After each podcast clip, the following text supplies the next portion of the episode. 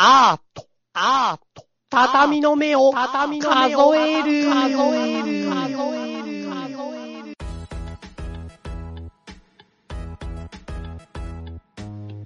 いやー、そんな感じです。そんな感じですか。じゃあ、お疲れ様でした。お疲れ様でした。お疲れ様でしたお。疲れ様でした。てててててて。何それ？何の？え？世界遺産の音楽。今俺もね、実はそうかなって思ったんだけど、世界遺産の冒頭のやつかなと思ったんだよね。そうだよ。だからお前が行けって叫ばなきゃいけなかったところなんだ。池のとこは俺じゃないんだよ。ユッスーなんだよ。え、そうなの？そうだよ。あ、知らなかった。俺は世界遺産としか言ってないよ。あ、知らなかった。知らなかっ 知らなかったたうね。ん。そういうことなんだ、実。そう、そうかユッスーと撮ったんだ、スクラッチ最近。ああ、もう何？ちょっと時間できたの？ああ、そう、だから一応撮って、もう本当次配信っていうか、多分この畳が配信される頃にはセカドツは配信されてんじゃないかな。何その、この手紙を読んでる頃には、みたいな。そう、もう彼はアメリカに行ったって言ってるけどっていうさ。うん。アメリカで聞いているかな、ジョニー君。あの、この手紙を読んでる頃には設定でちょっと憧れなかった？ああ、そう？どういう憧れ？なんか、いやなんかさ、俺もなんかそういう手紙書きたいなみたいな。あ、自分？なんか一番、んそう、そ、それの一番最初の記憶は俺、うん。あの、えっ、ー、と、なんだっけな、あれ。えっ、ー、とね、あー、全然名前が出てこない。てか全然思い、全然思い出せねえっていうのが思った。一番最初の記憶があって自分で言っといて、ああ、全然思い出せねすげえじゃあな。いい加減にも程がある。え。じゃあ、その一番最初の話すんなよって思って今。なんで自分が一番不利な、不利で何も思い出せないやつを自分に振っちゃうかなと思ってさ。ああ。いい加減すぎるね、そいつ。クイズ状態だね。なんかクイズ一番最初の記憶は何でしょ人から、え、そういうのの一番最初の曲って何？って俺が聞いたら、直弘くんが、ああ、全然思い出せねえならわかるけど、自分で、俺の一番最初の記憶はさ、ああ、全然思い出せねえって。じゃあ言うなよ。いい加減すぎるよ。話にあげるのが失礼だよね。じゃあ言うなよ。じゃあ言うなよって今心の中で思った。じゃあ言うなよだな。確かに。あの、ちょっと全然話違うんだけど、また。あ一番最初の曲結局思い出せないの？いやいや、ちょっとその前に一瞬さ、あの、俺今ね、窓開けて話してんだけど、これ音大丈夫かなと思って。あ俺もう締め切った。ていうかね、この部屋がまあクーラーがないからさ、ああ、なるほどね。締め切ると地獄なんだよ。うん。でも開けても地獄なんだけど、なんで？あんま変わんないんだよね。風入ってくる分ちょっといいんだけど、うん。なんだろう。俺、このさ、見られてる感がちょっと苦手なんだよね。なんていうか。え、開けると見んの人が？いや、見ねえけど、見に来る。なんかさ、その、見られる可能性がある状態にいる俺が嫌なの、この、うん窓越しに。うん。で、俺ほら1階じゃん。でさ、うんその通り行く人々からさ、こう見られる可能性あるわけじゃうん。ん。うわ、気になるって感じなんだよね。閉めようん。あった。う。閉めた。あ真っ暗になって落ち着く。真っ暗になるの？閉めると。あ、窓、あ、窓閉めたから。すごいな、それはすごいな。真っ暗だから撮ってんだ。そうそうそうそう、落ち着くわ。うーん。あー。あー、世界で俺だけになったわ、今。うん。これで。よそっか、よかったね。かったよかったで、なんだっけね、その最初の記憶。うん。うんうん。あれがさ、俺さ、あのー、トップガンって知ってる？知らない、知らない。か。そんなの知らない。あの、トム・クルーズが主演でさ、その、アメリカの空軍の、うん。あの、軍人の話で、うん。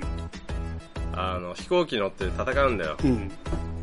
うん。当時、ロシ、ロシ当時、当時、冷戦、また冷戦の後の、ちょい後の、あれ、冷戦中の映画？冷戦の後の映画かな？わかんないけど、まあ、ロシアなんで仮想敵国がう。ん。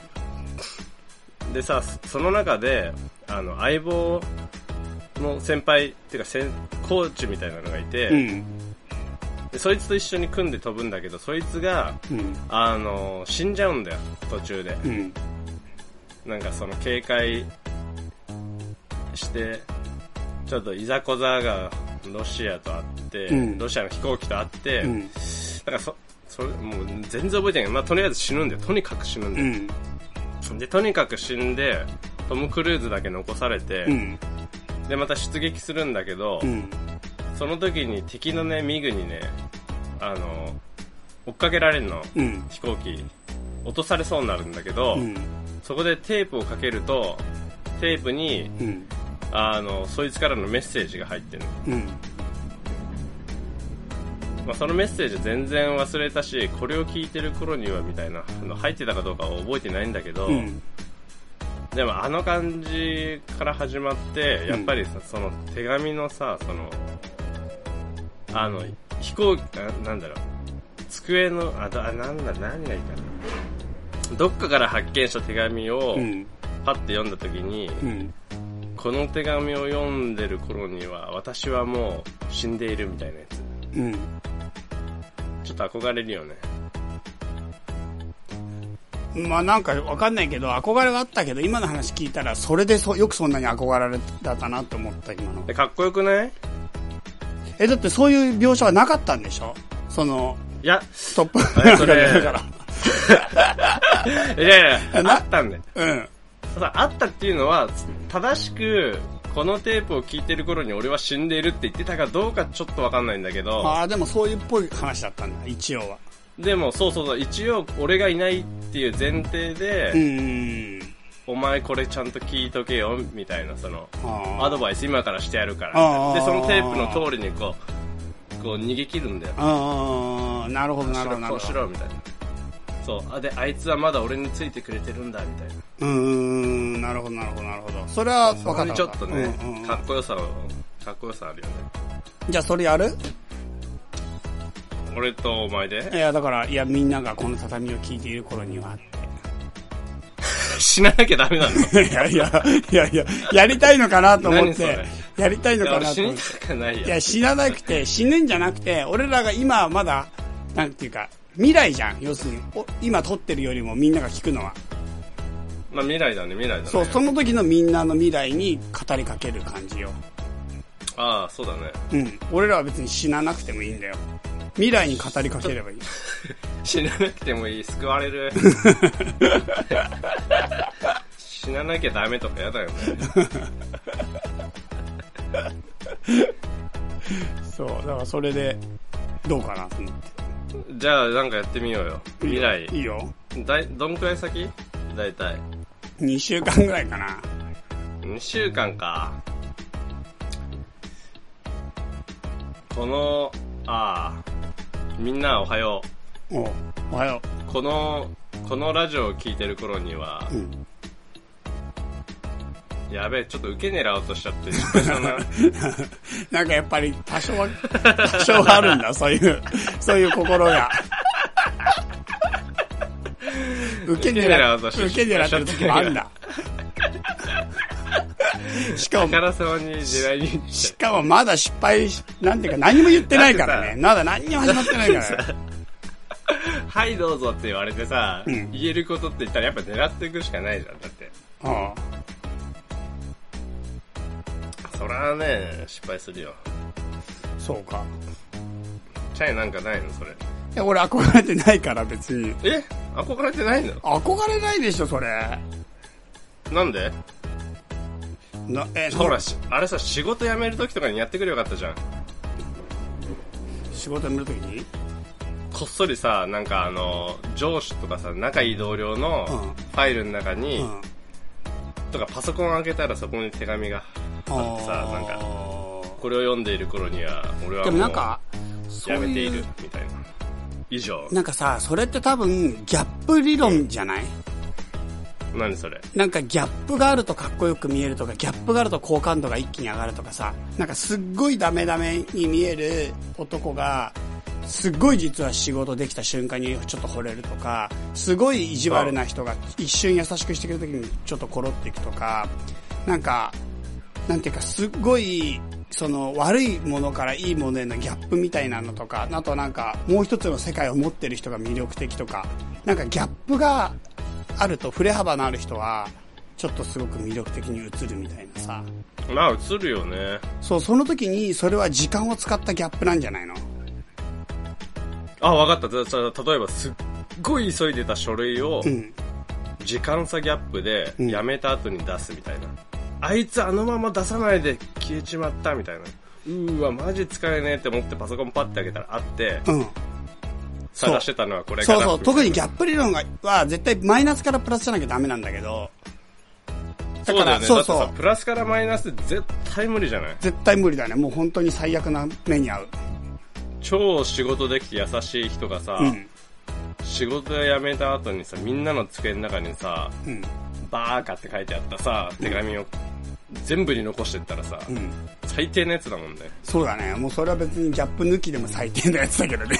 もともと最悪なやつが、それやったら、やっぱりあいつ最悪だったになるから、ギャップ理論以前だね。最悪なことをしたら最悪なやつだね。ずるいよね。俺とかはほら、人がいいから、大体ギャップ理論が使えないんだよ。いやいやいや、だから、いや、歌川くんみたいにすっごいズボラで、うわ、ダメだなってやつがギャップ理論を使えるんじゃん。まあ、ズボラだけど、それギャップ理論使い放題だよ。じゃあどう、じゃあ今から使えばいいってことだよね。そう、だから、いや、だからそういうギャップ理論が応用されてるのかなと思って、その時間でも。なんか、それはプラスマイナスの、あ、マイナスプラスになるギャップ理論ではなくて、なんかその時間が過去と今をなんか超えるギャップに、なんかちょっとした、なんていうのかな、その、の非日常感みたいなのが一瞬香るところがいいのかなと思ったの。なるほど。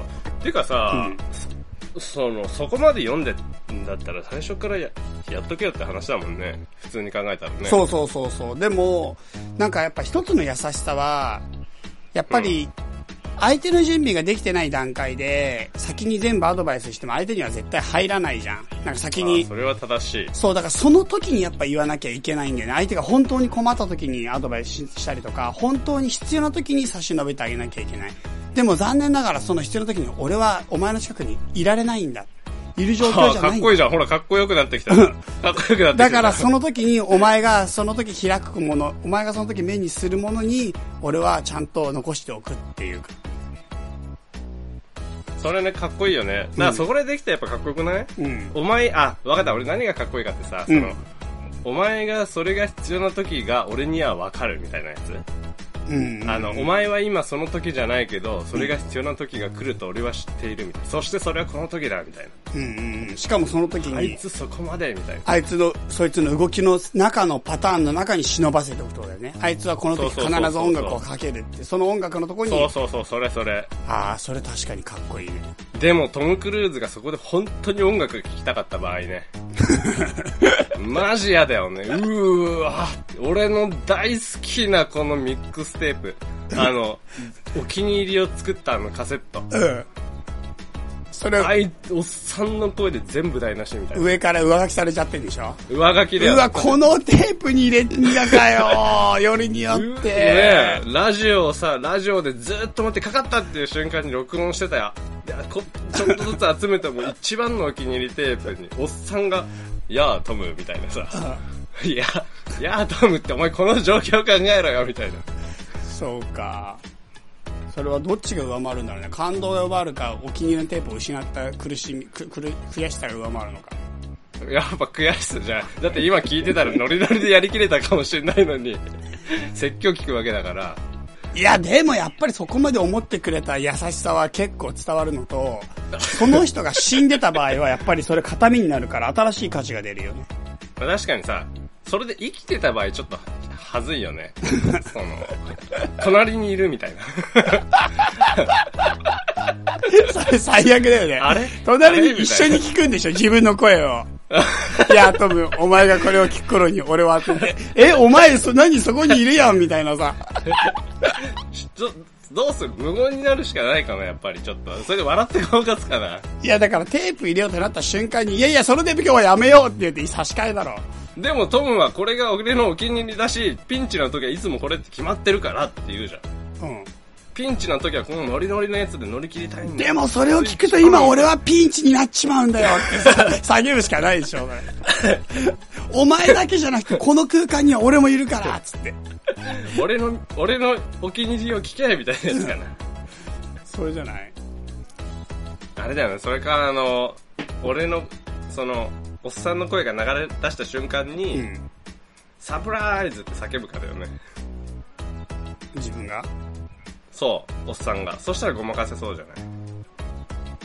いや、それ、え、どうなんだろう？それごまかせられる、ごまかすことできんの？それなんで。わかんない。そんなんで解決できるの？それ。いやでも、なんとなくさ、その、なんか、サプライズって言って解決できることが世の中にはあるの なんか解決しそうじゃない？その、あーみたいななりそうじゃない？その、そういうことだったんだ、みたいな。うん。大丈夫だと思そう。そうか。う。うん。なるほどね。そうだよ。うん。じゃあみんなが聞く頃には。ああ、続いてたんだ。それ他にあんの、なんか気になることとか、かっこいいと思うこととか、最近のこととかさ。最近ね、最近の話？まああるんだよね。最近あるんだよ。何が？いや、なんかいくつかあってさ。まあ、まず一個軽めのね、うん。この間さ、その、俺、あの、夜中に金庫図行くんだけど、うん。あ、金工事って夜中もやってんの？24時間やんね、あの、やってるとこあんだよ。へえ、何店舗か。すご。そうなん、すげえん、いや、マジで金庫図すごいんだよ。うん。あんだけいろいろやってくれて安いからね。うん。で、金庫図行って、で、うん本出してもらってる間に、うんその、あの、祭壇とか製本とかやってもらってる間うに、ん。松屋行こうって思って、うん。でね、もう全然金がないもんだから、うんその、松屋ギリギリ松屋なの。松屋ギリギリ松屋。松屋、なんか、松屋の中でもすっごい悪い肉のあ余ったやつだけ集めて、松屋のさらに下請けみたいな松屋ギリギリ松屋っていう松屋がさ、松屋のあのバラック小屋にあって、なんか余った肉とかでやってんのかなって。闇市とかでやってる。そうそうそうそうなんかみんなの残飯みたいなの集めてもう一回牛丼にして松屋ギリギリ松屋でやってんの。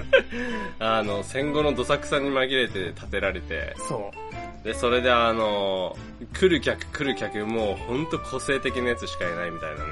う。あの、どっから出てきたみたいな、べ独特のコミュニティを築いているなんかもう、裏社会の人間たちみたいなのが、ギリギリ松屋のあの屋台のさ、うん。あの、ところで飯を書き込んで、うんまた出かけていくみたいなね。そうだね、もう、なんかやっぱり表には出せないよね。だから松屋の表には出せない。角っちょのところの端っこのところにやってるやつだよね。うん。普通の人が来て座ろうとすると、すごい周りの人からギョロッとしてね、見ギラられて。ッと、あの、ゴッホの描いたジャガイモを食う人々みたいな感じでしょ。何 そんな目つき悪いんだよ。そんな目つき悪いいや、あれそんなに目つき悪いかわかんないけど、その絵は。でもなんかちょっと暗い感じで食ってる。暗い感じだよね。そう。ああいう感じかなと思って。で、その、ギリギリ松屋に行ったらさ、うん。その、なんだっけ。あ、で、飯食ってて、うん。飯食ってるっつっても、その牛丼並盛りが精一杯なの、俺。うん。ギリギリ松屋の中の牛丼並盛りを買うことがもう本当に究極に腹減った時の選択肢がこれだみたいなさ。で、うん。食ってたら、うん。その、女の、俺一人で、あの、店の中にいたんだけど、うん。女の人がやってきて、うん。で、なんかじっとあの、券売機見つめて、見つめた後に店員さんのところに、うん。あの、タタタタタってかけてって、うんなんか話してんだよ。うん。で、俺その時にね、ほんと食うことに夢中だったの。うん。もう、すごい勢いで食ってたの。うん。お腹ペッコペコだったし、うん。もうさっさと、さっさと食い終わって裏稼業に手を出さなきゃと思って。裏社会に手を染めなきゃ？裏社会に手を、まあ、近いけど。近いけどあんま変わん、あ、そして何回も言いはな言い直す話でもないけど。でさ、それで、よーくね、その女の人で、それで話した後に女の人出てったから、ん女の人ね、な、なんつったんだろうって思って、うん。ちょっと冷静になって記憶をさ、こう、戻してみると、うん。女の人が言ってたのが、うん。150円で買えるもの何かありますかって言ってたんだよね。で、それも、俺がもそれをもう一回冷静になって思い出した時には、女の人も行っちゃってるとこだったから、うん。もう、なんちゅうかさ、その、うギリギリ松屋でさ、うん。俺が松屋の波を食ってる中で150円だけ握りしめてきて、うん。しかも結構普通に若い人なんだよ。うん。若い女の人でちゃんとした服、ちゃんとした服っていうかさ、そのなんかこじゃれた服を着ててさ、うん。で、普通に入ってきて150円だけ握りしめてくるっていう状況ってどんな状況だろうみたいなさ。うん。そんだったら、いや、そん、いや、俺もものすごい腹減ってる中で食ってたから、うん。相手ももしそれだったら全然もう、残りの200円出すよみたいなさ、うん。思ったけど、もう行っちゃってたね。大変だな。そんな状況があるんだ、日本で。いや、だから俺もびっびっくりしたというかさ、その深夜3時とかでさ、多う分、ん。3時とかで、まあ電車もないだろうし、うん。いやどういう状況、歩いて帰る途中にもうお腹が空きすぎて、うん。お金も下ろせなくて、なんか食おうって思って入ったら150円じゃやっぱり食えないみたいなさ、うん。かなーとか思ったり、いろいろあんなって思って。なるほどね。そうそうそうそうでしたか。そう。うん。なんかいろいろ、ちょっと、闇、闇を感じたね、今。何かの闇を。まあ普通、まあ普通にお金が、ね、お金って大変だなって思った。なるほどね。でもなんかもしかしたら、なんかその150円を使い切らなきゃいけな、いけない状況だったんじゃないの？え、例えばあれかな、自己破産するのに150円だけ残ってたとか。まあそれもちょっと闇を感じるから、もうちょっと明るい、明るい150円かもしれない。あ、わかった。ポケットに、うん。ポケットの左右のバランスをどうしても同じにしたくて、うん。100円玉と50円で分けると、うん。どうしても50円穴が開いてる分軽くなる。うん。だからなんとかして使い切んなきゃみたいな。でもスカートってポケットないんじゃないの？そうだな。だから、あれじゃないかな、150円、うーん、なんかでも事情があったんでしょ ざっくりだな。ざっくりだな。う。何かの事情だったんでしょう？それはそれ。何かの事情がない限りさ、普通にお金に5000円ぐらい入ってるのにさう、ん。150円で買えるものありますかってあんま聞かないよね。うん。そうか、なるほどね。そういうことがあったんだね。うはい。わかりました。その件についてはわかりました。ん。なんで いやもうこれ話なんか闇が、闇が深いから、なんかあんまり話すと深刻な話になっちゃうかなと思って。それでもこれな、なしでもいいけどさ、この話。いやいやいや、別になしになするほどのことでもないけど。そうそうそう。いやいや、なんか、持っていき方難しいじゃんか。まあ、難しいよね。そう。だからそういう話があったってことでいいんじゃない？いや、他にないよ。あとはうんあるあるあるある。うん。うん、いやいやいや。またさ、ちょっと似似たような話。まあさっきの、ささっきのからなしでいいや。いや、そうだね。そういう闇、闇多いな、闇。さっきの話まだなしにして、うあのさ、う前俺さ、あの、あ、なんでこんな闇の話をするかっつうと、ん。うん。思い出したわ俺。うん。この間稲川淳二のさ、うん話を YouTube で聞いて、うん。いや今夏だし、うん。部屋真っ暗だし、うん。なんか俺稲川淳二になった気分になってたわ。何この沈黙。いや、いや、いや、なんだろう、それ、何、何話すのかな？その稲川淳二町で話してくれるのかな？次のいや闇は、次の闇のそんな話は。こと無理じゃない 次の闇の話はどういうテンションで来るのかな？その闇の話。ああ、稲川淳二町って、稲川淳二町って難しいんだよね。なんか稲川淳二のさ、その、うん悲鳴の上げ方？俺聞いたことない。え、聞いたことないの？うん。聞いたことないのに、うん俺が稲川淳二町で話してもしょうがなくない？いや、だからそういう感じなのかなってわかるじゃん。ああ、そうか。逆にそれで学ぶってこと？そう、逆輸入。とりあえずね、あの、えっ、と、やだな、怖いな、やだな、やだな、って言いながら、うん絶対やめないっていうのと、うん。あとね、悲鳴の上げ方がね、うん。うーわーうーわーっていうひ、あの、ほ怖い目に遭ってる本人がうんそういう悲鳴を上げるの。キャーとかじゃなくて、うん。うーわ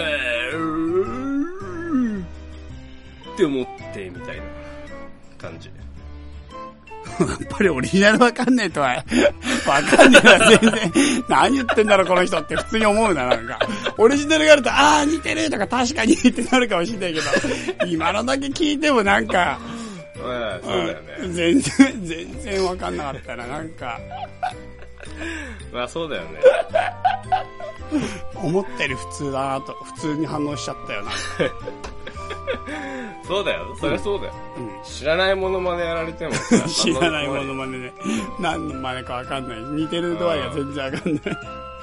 江戸時代とかにさ、象見たことないのに象の絵描くみたいな感じになるよね。あー、でもあれ、意外、それでもそう言われたら近いよね。まあそうだね。そう言われたら近いうん、ね。結構頑張ってるよ。ああ、そうかもね。確かに。そうかもね。うん。まあまあまあ。まあまあ、それ、とれ、まあ、と、とにかくよ。うんうんとにかくよさ。うん。うん。俺さ、あの、過払い金の話あったじゃん。あったあったあったあったあった。気になってね、あれ気になるね。結局どうなったのか。前いや、あれ続きがあんだよ。おうおう、それ超聞きたい。でさ、その、とりあえずね、俺なんとかね、用意したの、26万円を。おおすごい。すごいでしょ？すごい。すごいんだよ。でも、いつでも返せるんだよ。うん。あの、もう封筒に入ってるから。うん。封筒に入ってるから、まあ正直に言えば、あの、あのね、うん。あれに挟まってる。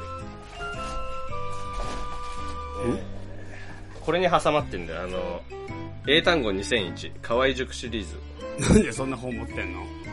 いや、なんか俺多分ね、受験勉強の時にこれや、買って、うん。それ以来多分ずっとある。ずっと英単語。シリーズ2001。うん、ずっと俺持ってる、それ。すごいな。普通処分するし、しかも実家に、最低でも実家に置いていくとかじゃないの？なぜか今ここで26万円を挟まれるって役をね、担ってる。へえ。そう。うん。英単語2001が。うん。でね、うん。で、まあこれいつでも払える。で、まあ、9月ぐらいに払えますよって言ったから、うん。まあまだちょっといいかなうん。と思ってんの。うん。なんか忘れてくれるかもしんないしさ、その、うまくいったら。うまく、何がうまくいったらだろう。忘れてくれることってあんまなくない？後で思い出すから、忘れたとしても。でもこのまま忘れてくれたら26万円は俺のものじゃん。で忘れてくれるとしたらだけど、でも思い出すから、その後また過払い金が続くから、あれ忘れてたんじゃなかったんすか？ってなって、いや忘れてたけど思い出したんだよ。あの時の26万円返してもらおうってなった時に、もう一回26万円を集めて、英単語2001に集め、あの、挟むとこからやんなきゃいけないから、なんか、すっでごい。もそしたらまた忘れるまで待つよ俺。また忘れたら、で、また、でも何回もやるとすごい大変だよ、なんか。でもさ、もう英単語が、すごい苦労し、なんていうか、ボロボロになっていくのか。ボロボロになっていっちゃう。もう英単語2001の本が読めない。まあ読めないけど、うんその忘れたっつって思い出すって言ったら忘れたって嘘じゃない？忘れたってことはさ、思い出さない、思い、思い出す記憶すらないってことだから、うん。忘れたって言うなら思い出しちゃダメじゃん。え、じゃあ思い出すって何？したら思い出すっていうのがな、成立しないじゃん。思い出すって行為がなくなっちゃうじゃん、世の中から。忘れてたから思い出すんだよ。思い出さない状態からの復帰みたいなやつ。で、それをだから、忘れたことを思い出すんでしょ？で忘れ、だって忘却だぜ。え、でも、もう、思い忘却だよ。思い出すはリリマインドするんでしょ？だから。その忘却したものが出てくるんだよ。だから B、B、B マインドの状態じゃないから、それ英単語忘れ2000 2001の単語、俺ら今使ってんの。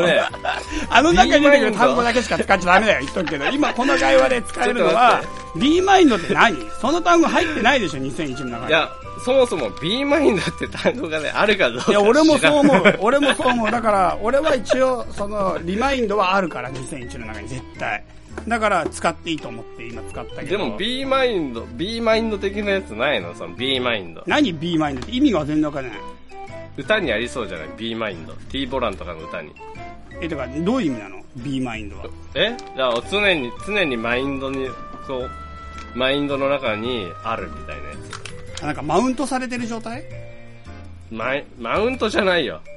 なんでマウ、マウントってさ、あの、あれでしょ、猿山とかの猿がさ、あの、あ、リマインドはあった。リマインドは3ページ目にあった。だろ？かなり基本じゃん。うん。リマインドあった。うん B マインドはない。でしょ？うんだから違う単語にしてくんないかな、そんな、あるやつに。ちょっとね、に2001個の中から探さなきゃいけないから、うしかもあの、逆引きができないから、どうすればいい？しかもなんか出る順とかで、出る順とかでしょ、それ。どうすりゃいいんだ、こ出る順やばいよね。出る順は本当に、本当にきついよね。れ。めくり続けるしかないよ、これ。うん。そんで何？で、だから忘れる？あでさうん。な、なになにその、わ、わ、忘れたんなら、思い出しちゃダメじゃん。いや、でも、思い出すっていう行為がそうすると一切成立しなくなっちゃうから。いや、だから思い出すってことは、あれよ、ほら。あの、あなたのことは忘れることはないな。しかし思い出すこともないでしょう、みたいなやつよ。じゃあ思い出すないじゃん。あ、そうか。あ、じゃあ、じゃあ、ちょっと待って、待って、ちょっと待って、ちょっと待って。待って、忘れるあなたの、うんあ、うんちょっと待って、違うんだよ。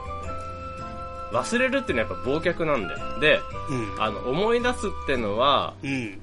思い出してない状態っていうのは忘れた状態じゃないんだよ、多分。あ、の今、今頭の上にはないってこと？そうそうそうそう。あ、やっぱりでマウントじゃん。マウントされてないことじゃん。マウントってだからそれ猿山のやつじゃん、マウンティングって。猿山のあれじゃない？その、猿がさ、その、うん縄張りを、とかさ、俺が偉いを主張するやつじゃない？なんかマウントってなんかパソコンとかでなんか言わない？ウフォ、ウフォって。なんか作業ベースのように載せるみたいな。え、俺、わかんない。あの、猿山の話しか知らないよ。なんか何かを作業のテーブルの上に載せるみたいな。マウンティング？うん、マウントしとくっていうか、その、やる作業台に載せるようなこと。マウントないの？そんいやな中に。使ったこと、いや使ったことない、使ったことない。2001の俺は使ったことない中にないの。マウントちょっと調べてみるよ。うん、2001の中に調べて。なんかそんなような意味で使ってる気がするんだけどな。なんか作業台の上に載せる。え？いや、でも、うん。A、それとも O? A だね。A 普通のマウントだから、その猿山のマウントと同じだね。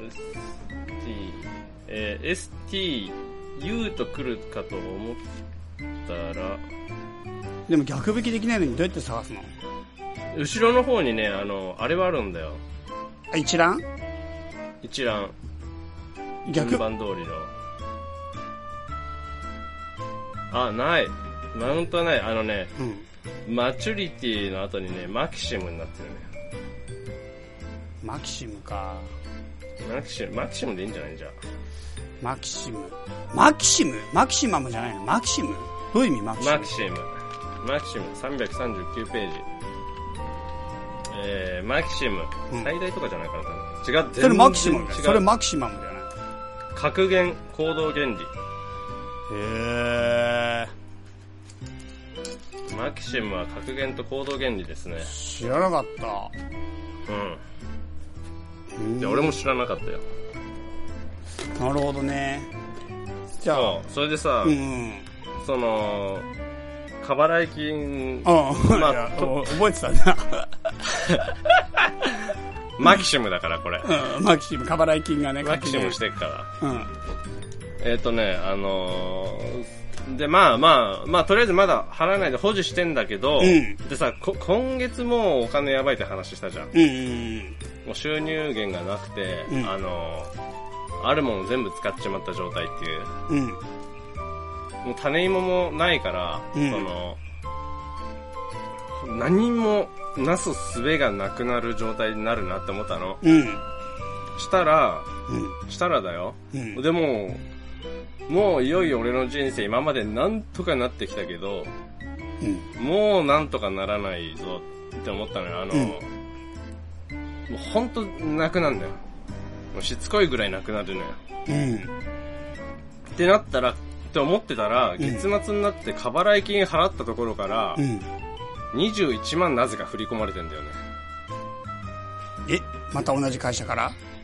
また同じ会社から。怖えな、もう。またか、やってくんの？俺ね、一切働いてないんだよね。ええこれ使っちゃっていいかうん。いなや、やばいでしょ。絶対やばいでしょ。それ知ってるでしょ。だからさ、か神様が、うん。神様が俺のピンチの時に今まで助けてくれた神様がいいるわけじゃん。うん。なんかもう、どうにかこうにかやってきた。うん。で、うまいことなんとかなってきたやつがう、ん。もういよいよダメだってなったら、こういうトリッキーな技使わない限り、うん。もう助けらんないみたいなさ。うん。だってお前働いてないでしょみたいな。うん。働く気もないでしょみたいな。うん。じゃあこうするしかおお金渡す方法ないじゃんみたいな。いや、でも後でまた過払い金で請求されるじゃん、その後。それ。だからこれだ、これは言われてないから、いや、でも過払い金も振り込んだ時点で言われてなくて、その後言ってきたじゃん。でもこれバレてないんじゃないさすがに。だからこれどうしたら、この、これどうしようかなと思って。この金。怖い どうしようかなな。怖いなどうしたらいいかねこれ確認するのも確認してないんだよね、まだ。え、それでも、にそれ確認したついでに、ああ、すいません、また間違えました。ああ、間違いついてる思い出したんですけど、この前の26万でそれも持ってかれて、すべて持ってか れるぞ。だからなんか一瞬手に入れると思ったものも含めて全部持ってかれる。合計51万持ってかれるんじゃないやべえ、それは痛え。の それ超落ち込む。それは痛え。痛いけど、でもそれしかないんじゃない？これ、今聞いてる感じだと。無理だよ。なんかさ、もともと全部俺の金じゃないけど、そうなんだよね。だからい。いざ50万持ってかれると思ったらだからさ、悔しいんだよ、この話は。無理だよ、それ。どうしようかなと思って。だから悔しいんだよね。どうしようかね、これ、本当に。すでにもう当てにしてるけどね。新しくか、新しく金貸し始めたのかなっていうぐらいタイミングよくお金を貸してくれるんだよね。すごい。いやいやいやいや。いや、貸してくれるってなんかいいのか悪いのかだよな。いやでもね、ほんとナイスタイミングだよ、全部。あそう。もうナイスタイミングって感じ。そう。だってほんと、あのさ、すっごいさ、その、なんていうの？ゴール前まですっごいいいポジションに走ってってさ、ボール飛んできたらさ、やっぱ、うん。ナイスタイミングでシュートするじゃん。うん。そのボールは、今ゲームで使ってるボールじゃなくて、うん。あの、ただ渡しただけのやつだからって言われても困るじゃん。困る困る。いや、ほんと困るよ。でもなんかそうすると、やっぱり最終的にそれってゴールになんないじゃん。なん、あ、そっそう。か。いや、でもさ、ナイスタイミングでパス回ってきたら、やっぱり、ねえ、あーなんか目の前を、例えば歩いたら、すっごい、なんか美人の女性が裸でいて、で、誘われちゃったら、うん。行くしかないでしょみたいな話じゃないそれって。すごい罠で、本当は、ももう罠って分かってる。う、罠で、007。わ罠に決まってんじゃん、それ。だって、おかしいじゃん。007だったら、その瞬間に頭を打ち抜いてるぐらいの罠なんだ。そうそうそう。明確にそんなことはありえないし、そんな人が急に白人の美女が、急にそんなあらわな姿でやってしかも、いきなり。り回転ベッドが置いてあってね。そう、回転ベッドを張って奥でどっち、こちらへどうぞ、みたいな感じになった時に、罠に決まってるけど行っちゃうやつじゃん、したら。エマニュエル夫人みたいに足をパタパタずっと組み替えてるみたいなやうん、そう。それで手で手招きするんだよ。つ。足をもうパタパタパタパタパタパタパタパタパタっそれやばくなて。い？行手招き。ったらやばくない？それ。まあ、言ったらやばいね。うん。でも、もう、そんな、そんなタイミングでそんな来たら行くしかないやんって言ってるような感じじゃない今。え、ダメかな？いや、わかんないけど、なんか別に正当なお金の可能性もあるから、なんかあの、それこそ未払い金の可能性もあるじゃん。ああ、未払い金の可能、今まで可しかなかったのに、みが出てくる。そう、未払い金だから、すいませんでしたって感じで振り込んでおきましたっていう話かもしれないから、そうでもいいんだけど、ただ問題があって、うん。未払い金と過払い金の合計で結局5万払うことになる。うわぁ。その5万も痛い。だから、だから結局、5万取られる。5万取られる。5万は払うことになる。どっちにしても。無理だよ。無理だよ。無理だよ。無理だよ。たやだっ、ぱり、ただ遅かれ早かれ真実は訪れるから、なんか俺は真、俺はもうその場合だったら、うん。やっぱり先に俺だったら確認しちゃうね、もう。そんでもう、早くスッキリしたい。先に使っちゃって、またなん、あー、またちょっと、あの、あれ、なんだっけ、あの、あるじゃん、よくさ、あの、末締めの翌月、翌々月払いみたいなやつでさ、あの、うんあれ、先にもう使っちゃって、うん。あー、ちょっとあのー経理上、あの5ヶ月後になっちゃうんですよ、みたいなんか、過払い金にしちゃうってことでしょ、それを。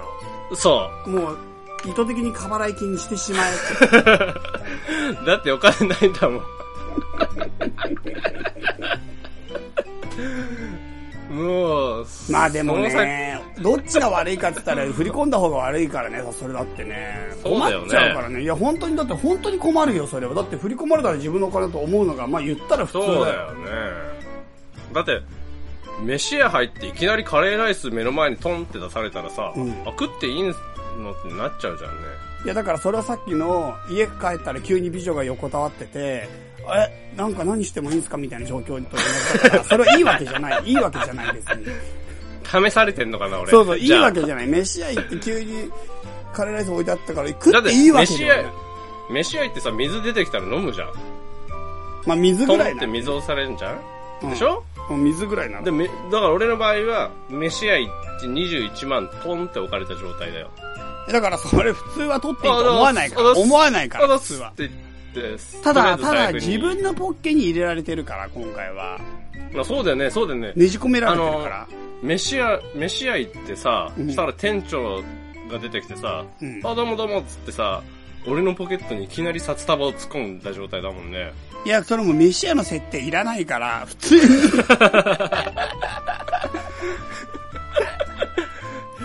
毎度り確かにそう。確かにそういうことだよ。まさにそういうことだよ。ねえ。で、去り際にちょっとウィンクとかされちゃったらさ、あ、これは察してもらっていいやつだってなるよね。まあだそれがなんか、なんか引き受けちゃいけない仕事引き受けちゃったやつだってなるよね。いやだそれは怖いよね。後からその分、なんとかって言われたら。ただ働、地獄のただ働きさせられるのかなあの、あの、地下でさ、うん。あの、ずーっと木の棒を、あの、延長、あの、木の棒をずーっと押してる仕事あるじゃん。ああ、上を地上の何かを回すんでしょ？そう、地上の何か、地上の何かを回してる仕事。あれじゃないあの、キンデル大工とかの風車のやつの、風車の風がない時に人道で動かさなきゃいけなくて人力で、それを、ってことは、下で回すん今風に言ったらあれか。あれだよ、ほら、クールビズだから、あの、社員たちの扇風機回してんの、下で。地下で。ゴラゴラゴラゴラ。その仕事させられる。地上であの扇風機がブルブルブルブルブルって、俺がもうゴロゴロ回す。他にもそういう風に罠にかかった奴隷たちがいて、みんなでね、ゴロゴロゴロゴロってみんなで回すと、あの上の会社で扇風機がプルプルプルプルプルプルプルプルプルプルって回るんだよ。うん。その仕事させられたくせ。いや、それなる、なるね。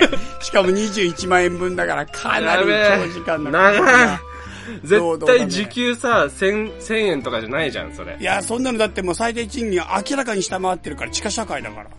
そうだよね。ギリギリ、ギリギリ松屋の社会だから、うん、もうすっごいやばいよ。一杯5円とかでしょ？ギリギリ松屋の値段。あ、そうなの？そんなに安いの？ギリギリ松屋って。ギリギリ松屋だよ。だってもう地下の地下のギリギリ奴隷たちが行くご飯だから、うん。ギリギリ松屋を地下1杯、えー5円の相場として考えると、うん。えっ、と、どうなるんだ？えっ、と、なんだ？えージュースが1円って考えたら、えーいやその、その15倍が最低、15倍が月最低賃金として、うん。えー1円の15倍、15円 ?15 円？うん。?15 円、月15円で21万円分返すって何年かかる ?1 年、1年ちょいで済むのかな？月10、え、どういう意味？な、え、なんで急にジュースで関西になったの？給料の。ほらほら、だってさ、あのさ、経済とかでさ、よくわかんないけどさ、歴史とかでさ、あの、うん。あんじゃん。当時はラーメン1杯50円でとかさ、たまに書いてあるじゃん。いや、でも、でもなんか、物価のあれを分かるために。どっからでも成立しないやつじゃん、今の話。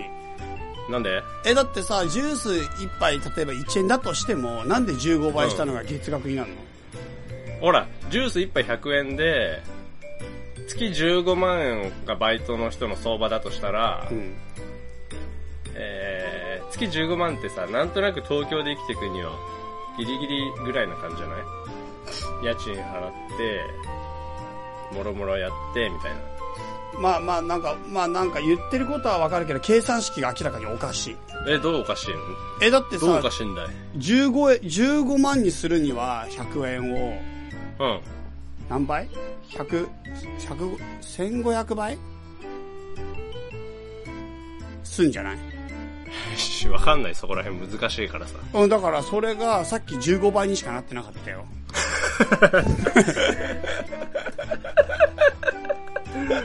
難しいおかしいっしょ。だから余計、もうそれだけでもう余計働くことになる。マジか。うん、さっきの計算で騙されたさっきのら。、さっきの計算ならもう一生働くことになる。さっきの計算分ももう、ケーキに、ケーキに入ってくるかな。計算間違あの、計算も自分でさせられて、あの、地下に降りる入り口で。で、お前この計算で、えー21万もらったろみたいな。で、何年働くことになるか計算しろって言われて、俺すごい罠にはまったね。そしたら。大変だよ。帰ってこれないぞ、もう地上に。帰ってこれい。ないね。うん。やべえ、この金使っちゃったら帰ってこれない。うん。でも使うしかないっていう状態あるじゃん。あ今それ。あやばいなやばいとこにいるじゃん、そしたら。そうなんだよ。うん。闇社会の入り口じゃん。そう、闇社会の入り口に立ってんだよ、今俺。やばいんだよ。うん。なんかもうどう、どう収集すりゃいいのこれ最後、話としては。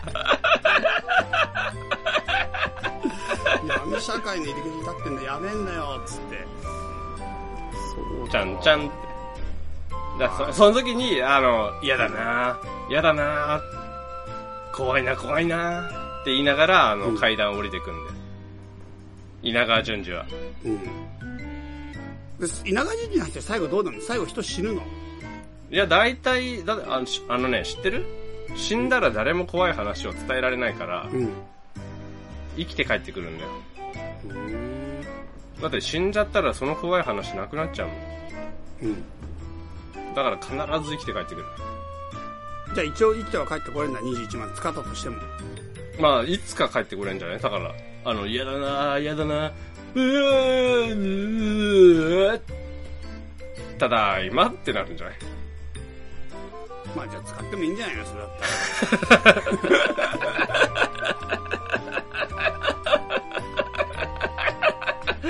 そうだね。それなら。それで済むならね。それで済むなら。なるほどね。そうそうそうそう。こんな感じか。そんな感じですよ。はい。じゃあどうしますか？メールコーナーでもやれますか？まあ、やってみましょうか。メールが実は開けられないんだよ。なんで？メールコーナーやりましょうかって言ったら誰だよ。うんメールのパスワードがわかんない。マジか。じゃあ何？これから送られてくるさ、うん。数々の名文メール、もう何万通がもう一生見られないってこと？いや、実はパソコンからは入れないけど、携帯からは見れるんだよ。あー、なるほどね。ログインしっぱなしってことか。そういうことです。ふんふんふんふんじゃあ、ちょっとやってみましょうか。じゃあ、メールを一つ行きましょう。はい。はい。お客様へ。このメールはグループ、グループがセールスのおすすめです。以下は商品のイメージをご覧いただき誠にありがとうございます。弊社は Amazon JP で営業することです。主にはペット用品がコイルの首輪とハーネス、猫ちゃんの首輪とリードなどです。メールにどれの素敵の好きになったらご返信お願いします。もしこちらの品物が、日本語むちゃくちゃすげえな。そうでしょ？もすごい市場じゃないでしょこちらの品物が好きじゃくて、ご意見提供してもよろしくお願いします。お客様の要求のために新製品を開発し続けています。もしこのセールスメールが好きになったらメールに友人を加えていただけませんか？もしこんなセールスメールが好きじゃなくて教えていただけませんか？お忙しいところ申し訳ございません。どうぞよそよそしくお願いいたします。って言って猫の首輪のプロモーションキャンペーンっていうのが来ました。それだけしか来ないのか。いやいやいやいや、これが一通だから、しょうがない。それを読み上げる必要ある？だって。いやいや。いやでも、なんで最後まで読んだの？なんで最後まで読んだの？いや、これ、これだってさ、これ、なんていうか、いろいろ不思議があって、うん。まず一つはこんな Amazon のプロモーションみたいなメールが来たのは初めてだ。しかもこんなに文章が、要するにこれ、直訳っていうか、自動翻訳でもないんだよね、明らかに。なんか、えどうぞ、Google 先生で？じゃないんだよ。だって、よろしくお願いしますっていうのはわかる。よそしくお願いしますがならないから。ああ、まあそうだよな。そういうところとか、なんか、まあ文章がものすごく変なんだけど、なんか、何言ってんかまず意味わかんないし、もっとすごいのは、こんなに意味わかんなくて日本語でもなくて超やばいメールなのに、うん。うちらっていうか歌川くんが猫が好きだってことが分かってここにメールしてくるって。ああ、やべえ。分かってんの？だって猫のメール、猫のキャンペーンのメールしか来てないんだよ、うちらには。じゃあべえ、バレてるんじゃん。そう、だから、この人たちは日本語全くわかんない、明らかに外人の、しかも自動翻訳でもない内容で来てるのに、歌川が猫好きで猫の首をプロモーションしてくるの。え、アドレスに猫、ラブラブ猫キャットみたいなの入ってないの？入ってないの。じゃあ、ほんとなんかでバレたんだ。そう、しかもなんかでバレて、日本語わかんない人が、自動翻訳じゃない手法を使って我々に気合？プロモーションしてくるの。宇宙からのメッセージぐらいの気合はあるね。うん。すごくない？まあす、す、す、すごいっていうのと、あとさ、あの、俺ちょっと聞いてて思ったのが、うん俺が海外に出してるメールってそんな感じかなって思ってさいや、意外にこれ、俺が海外に出してるメールって、それ、そんな感じの印象ある可能性すげえあるよね。怪しすぎる。怪しすぎるよね。その返信ねえわ。ああ、だからいつも返信来ないの？それ返信ねえよ、それ。そんなんじゃ。歌川と申します。新しい写真のプロモーションみたいなさ。その感じなわけでしょ？うん。それ、確かに、スパムか、スパムか変なやつと思われるもんね。だって。それは返信ねえわ。まあ、謎が一個解けた。あ、そうか、よかったよかった。役に立ったじゃん、このメールも。役立った、役立った。はい。ということで、まあ、会社名は言わないですけど、ありがとうございました、この人たち。ありがとうございました。あの、勉強になりました。勉強になりました。はい。じゃあ、次行きましょう。えー、はいえっとね、どれがいいかなじゃあ、タロサさん行きましょう。はい。えっ、と、チャイさん、歌川さん、はじめまして、タロサです。毎回配信を楽しく聞いております。お二人の話は時になるほどと思い、時に自分ならこう考えると思いながらしっかりと聞いたり、聞き流し、流しっぱなしにしたりしています。移動中や寝る前に聞くのにちょうど良い番組です。ところで、お二人、今回はお二人に質問があってメールしました。私は今、世界旅行の最中なのですが、ずっと心にモヤモヤを抱えたまま旅行をしています。あ、世界旅行の最中なんだ。最中なんですね。実はこの人ね、セカンドツにもメールくれたんです、ついこの前。うーん、じゃあまだや全然ブラブラしてるかな、どっか。多分ね、今頃どこいるかなこのメールを読む頃には、私は、やつじゃない。やべえ。え、どうしてると思う？このメール読む頃に私は。なんだろうね。意外に日本に帰ってたら悲しくない？俺はね、一番嫌なパターンは、うん。あの、シリコンバレーで働いて億稼いでいますみたいなやつ。え、なんで旅行中、旅行中なのに？だからもう、だからさ、ほら、天才とかはさ、もうそんな関係ないから、うん。いきなりシリコンバレー行って、俺を雇えっつって、その、うんちょっとこれやってみろみたいな。パパパパ、よし、今日から、今日から働いてもらおうみたいな。奥だって言って、ドンって、テーブルに、うん。あの、あれ、あの、あんじゃん、あの、食堂のさ、あの、うん。お盆、食堂のお盆に、万札をびっちり積まれてえ、なんで、なんでお前のイメージは、あの、食堂で必ず現金のやり取りがあるの？なんか、絶対おかしいなってさっきから、食堂を介する必要が全くないんだけど、なんでお前のイメージの中にいつも食堂で現金をやり取りしてるの？なんでだろうな。いや、おかしい。なんでだろうな。なんかおかしいんだよな、それかな。そんなイメージ、どこで、どこでそれ植え付けられてるの？その食堂。わかんい。ない、わかんない、わかんない。どこだろうな、どこだろう。食堂でやり取りがあるでしょ。いや、ほら、でもさ、あの、マフィア映画とかさ、よくレストランとかでさ、うんあの、悪い話してんじゃん、ほら。あの、一番奥の部屋に行ってさ。でもカウンターじゃん、今のさっきからその話。いや、まあそうだけどさ。松屋とかでやり取りしてんじゃん。だっておかしくないそれ。確かにそうだな。ちょっとスケール感の違いはある。不思議だな確かにそうだな。はい、まあいいや、とりあえず。えっ、と、それは去年の夏、私がまだ働いている時のことなんですが、職場でリオオリンピックの話になった時に、岩手県出身の45歳の A さんが、そういえば地元の友達がオリンピック候補にまで選ばれたんだけど、それを蹴って漁師になったやつがいたな漁師。へえ、な、何で候補になったんだろうね。ね何からの漁師なんだろう。はいえ。はい。というので私が、金メダルではなく、金メダルを取りに行ったのですね。と言うと、周りにいた人たちは笑ってくれたのですが、A さんはポカンとしていて、いやいや、金メダル漁師じゃねえからと、真顔な顔で言ったのです。正解。A さん正解。普段は冗談を言い合うので、てっきり、何くだらねえこと言ってんだよと笑って終わると思っていた私は、何も返すことができず沈黙してしまいました。あの時私は何て返せばよかったのでしょうか。お二人の返しで、ぜひとも私をスッキリさせてください。このままでは旅行に集中できません。よろしくお願いしまわあ、そんな悩みを抱えたまま旅行してるのか。す。なお、畳の目ナンバーは9番、ポジションはトップ下を希望します。ということでした。ポジションって？わかんない。ポジションがあるんだよ。きっと何かな。ポジションがあったんだ。多分俺の知らないところでポジションも生まれてるんだね。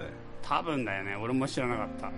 そうか、ポジションはあれだよ、あの、あの、扇風機回す奴隷のうん。4本目。歌楽何本目にいるの？俺、あの、一番楽な7本目にいる。一番楽なやつよりちょっと辛い。7本目のあの棒ちょっとガタガタしてて抜けそうだから、あの、うん。あんま強く押さなくていい。押してるふりだけするやつ。そっかそっか。うん4本目の人たちはかなり頑張んないといけない。みんなの分。もうめちゃくちゃきつい。4本目。棒が、棒があの、他のよりだいぶ短いから、あ、マジ超きついじゃん。結構力入れなきゃダメ。それ工夫し、それ多少工夫してくれるだけで能率上がるんだけど、全体としては。ダメダメ、もう罰だ。だ、奴隷だもん。何した、何されてもしょうがない。どんな意地悪されてもしょうがないんだよ。マジかよ。うん。そうか。まあそういう感じですね。で旅行に集中できないって言ってるよ。そうか。うん。金メダルじゃなくて、金メダル、金、たまにさ、あるよね、そのギャグ通じない時。うん。ああいう時どうしてる？うーん。まあでもなんか通じなかったのを掘り起こすとまさに墓穴状態だから、うん。基本的にはもう触れないようにするかな。俺ね、俺もう一回言い直すことにしてんの。うん。通じなかった時に、相手がうん。わざと、わざととぼけたんなら、うん。いやいやいや、ちょっともう一回言ってみよう、みたいなうん。やつ。うん。で、もう一回わざと言ってみるみたいな。うん。で、それでも、相手があれした、同じ反応したら、もう、もう一回言ってみる通じないっていうか気づかないケースの時じゃないこれはなんかさ、相手は理解したけど、なんかギャグとしては通じなかったんだよ。それ、そ、それど、深刻なやつかな？それともさ、ギャグとして通じなかっただけかな？例えば、うん。その A さんは、その金メダリストをもう子供の頃からね、期待して応援してて。で、その、オリンピック候補になったけども、いろんな事情で、うん。もう俺は海に出なくちゃいけないってなって、泣く泣く、うん。もう、歯を食いしばり、な、うわ、うわ、嫌だな、怖いな、うわ、また出たくる。のが、稲川淳二のオリジナルがわかんないか嫌だら、な。嫌だな、嫌だな。って、わかんないんだよね。ってなって、あの、なんだ？海に出たのか、うん。そ、そこに共感してたら、あ、笑えねえよなのか、それとも多分ギャグが通笑えねえじなんだと思わないえ笑えねえなののかな多分。どうなんだろう多分、笑えねえから、茶化すなよっていうメッセージが入ってんのかなと思っちゃったね、俺は、これは。え、どっちだろうね。うん。どっちだろうね。ちょっと怖いね、それだったらね。それだったらちょっと怖い。ちょっと怖いね。あー、わかんねえな、それ。それは、うんそれだ、でもさ、それで、茶化すなよ、でもさ、わかんなくない、正直。俺らにはさ、第三者にはさ、茶化すなよかどうかの状況って絶対伝わってこないじゃん。うんうんで、それを察しろって言われてもさ、うん。うん。難しくない？まあ、まあ、それは本当にそうだね。だから、うん。どうすりゃいいの ?A さんもう一回戻ってみて、うん。えー、それ、あ、それか、その、シャレを聞いた人が、うん。漁師だった場合かな。あシャレを聞いた人が漁師だったら、その差ってすげえ細かいとか大事かもしれないから、うん。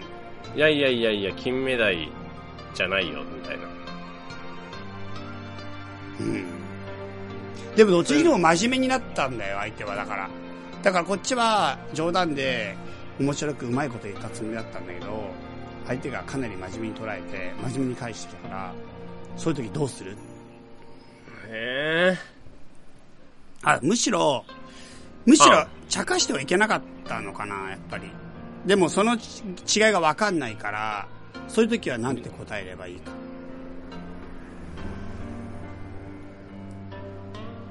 なんか、え茶化せそうな内容なんだけど、茶化したら、なんていうかな。この内容は茶、だったらなんて言う？だからそういえば地元の友達がオリンピック候補にまで選ばれていたんだけど、それを受けて漁師になった奴がいたなって言われた時に自分はなんて返すのがベストだったのかと。質問は。ー、あ、なんて返すべきだったのか、うん、そうしよう。多分そういうこと、それを聞きたいなと思う、太郎さんは。え、そうじゃない、え、あれじゃないの？その、もし、これが茶化しで相手が嫌な思いをしていた場合、私はどう回収すればいいのでしょうかじゃないの？まあ、それかもしれないんだけど、でもまずじゃあい一個ずつやろうぜ、じゃ ?OK。あ。うん、だから、それを受けて漁師になった奴がいたんだけどなって言われた時に、なんて言えば、まず、ああ、俺普通に答えちゃうかもな。なんで？いや、もったいないなっていうのと、うん。うわ、もったいないなっていうのと、うん。あとまあ、漁、そ、そこまでして漁師を選んだ理由ってなんだろうみたいな。まあ、俺もそれが一番気になるかな。普通にそれ聞いちゃうかもな。うん。漁師って、え、どんな漁を、ねえ、やるのかとか、興味がある。ね、てか、家業が漁とかじゃなかったら、漁師ってなかなかなんか想像つかないもんね。などっからやったらいいかね。でもなんか漁師って結構いいって聞いたし、つい最近、チャイさん漁師になった方がいいよって言われたもん、俺。ざっくりだな、それ。そんななった方がいいやで、ね、なれるわけなくね？そんなさ、それはさ、俺だってビル・ゲイツになった方がいいよ、そりゃ。いやビル・ゲイツになった方がいいよ。そうだよ、それは俺だって分かってんだよ。うん、なった方がいいと思う。それは俺だってビル・ゲイツになった方がいいってずっと前から思ってるよ。うん。なんでなんないの？え？思ってんのに。まずビルじゃないからね、俺が。あー名前の問題？名前をなりたいの？名前はなりたくない。何になりたいの？あの、ビル・ゲイツぐらいの感じになりたい。どこら、どこら辺が？前髪？前髪？前髪とか？身長？と身長かな？ビル・ゲイツぐらいの高さになりたい。うん、なりたいなりたい。身長は変えられないからより深刻だよな。そうだよね。たとえ俺がどれだけ努力したところで身長伸ばせないっていう事実ってさ、すごくない？いや、すごい。それは結構深刻だよね。だから体のことは言っちゃいけないみたいなね、世界中で。あまあ、それはあるだろうね。うん、変えられないから、後からもう。うん。生まれとかもそうだし、人種もそうだしね。そうそうそうそう、人絶対種なんかも本人の意思じゃ何もできないことに対して言うってことは、うんその人の存在を否否定してしまうよね、やっぱり。そうそうそうそうそうそう。そういうのはあるよね。うん。だから、そうだね。それはビル・ゲイツになれない。難しいよね。でもなんか逆に言うとその貧乏とか金持ちとかは頑張ればなれるかもしれないとこそうろがあるからなんだよさ。なんか逆にもうちょっといじってもいい内容になってくるね。なんかさ、俺はビ、なんだ、ビル・ゲイツの身長にはなれないけど、うん。ビル・ゲイツクラスになれる可能性は、ビル・ゲイツの身長になる可能性より高いんだよね。そうなんだよね。いや、本当にそうなんだよね。だからそっちの方が、実は、なんかね、可変性がある分。そうそうそうそう。なんとかしたらいいか。それは、わからん。あの、なんとかしてもよかったんじゃない沈黙になっちゃった時ってどうしてるそういう時。俺もう一、だもう、ギャグで済むんだ、ギャグで済むんだったらもう一回言うけど、もう一回、いや、金メダル女子じゃねえからって言われたら。それがなんか怒ってる感じだったら、うん。あ、ごめんごめんって言うかも。茶化してごめんみたいな。言えじゃある、言えるかな？勇気いるな？それって。でもこれ、そういう風に返してきたってことは、やっぱ多少怒ってるじゃないけど、なんていうか、否定的な感じよね。だからその時にさ、相手が怒ってるって分かったらいいけど、うん。そしたらごめんって言えるけど、うん。相手が怒ってるって分かんなかった場合だよね。うんうんうん温度差だけ気づいて終了してしまった場合、うん。うんうんうん。その時って難しいかもね。何も言えないよ、それは。うーん。で、じゃあ沈黙のままちょっと気まずくて終わる？その場合は。まあ、どうだろう。いやー、どうだろう。怒ってる。でもこれさ、金目鯛漁師、金目鯛漁師の話は掘り下げない方が絶対いいよね。もうこういう風に帰ってきちゃったら。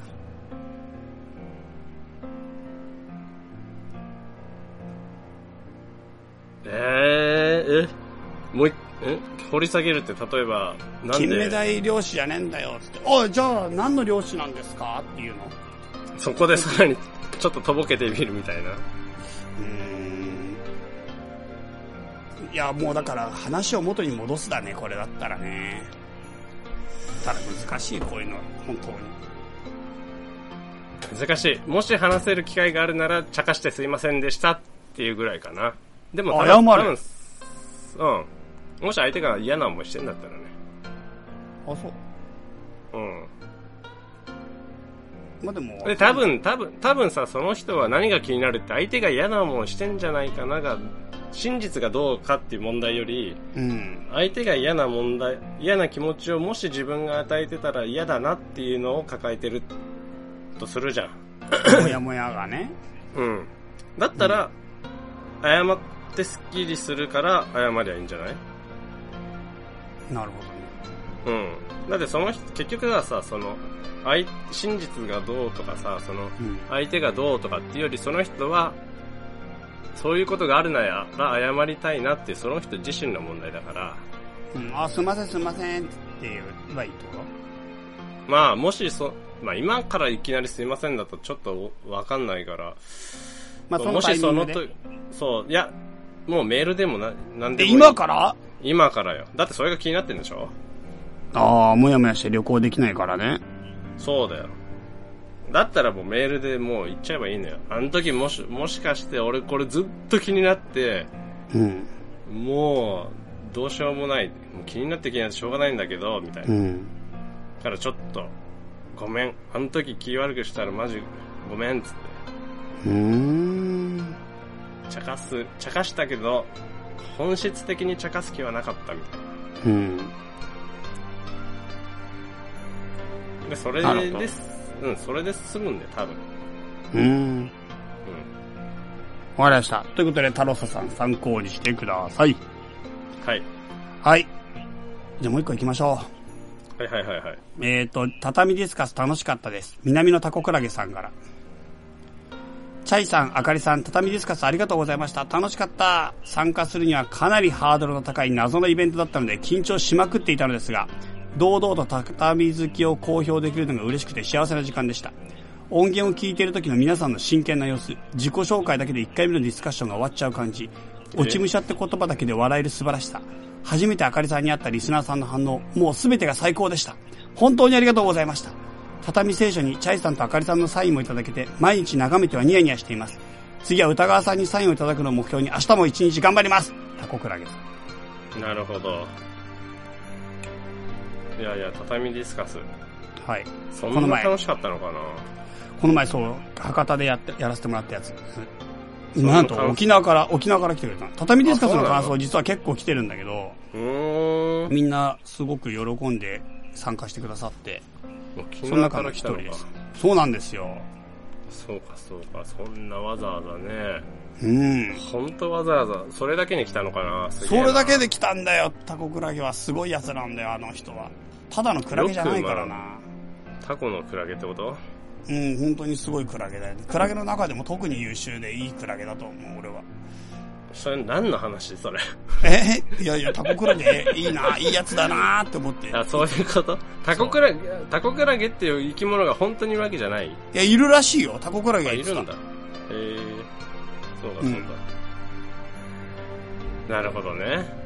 そんなタコクラゲさんに何かメッセージありませんか？あ、メ歌川さんからッセージ？も俺なんか求められてたっけ、メッセージ。いや、歌川さん実はこのメールの中でほとんど登場してこないんだけど。そうなんだよ。あんまコメントしようがないんだよ、俺。だから、その、感想言われても俺何もしてねえからさ。そうそう、でも、でも俺は今期待してんのはトップガンみたいに、タコクラゲがこれを聞いてる頃にはっていうのを今歌川さんにやってほしいんだよね。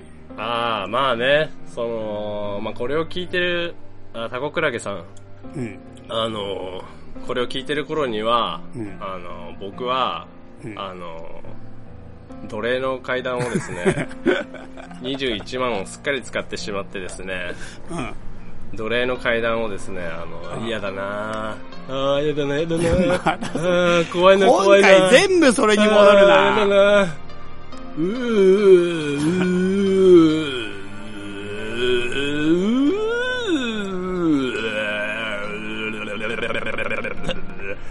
バーってなってると思いますよ。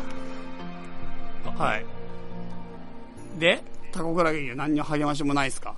励ます必要あったこれ。だからまあ、頑張れよと。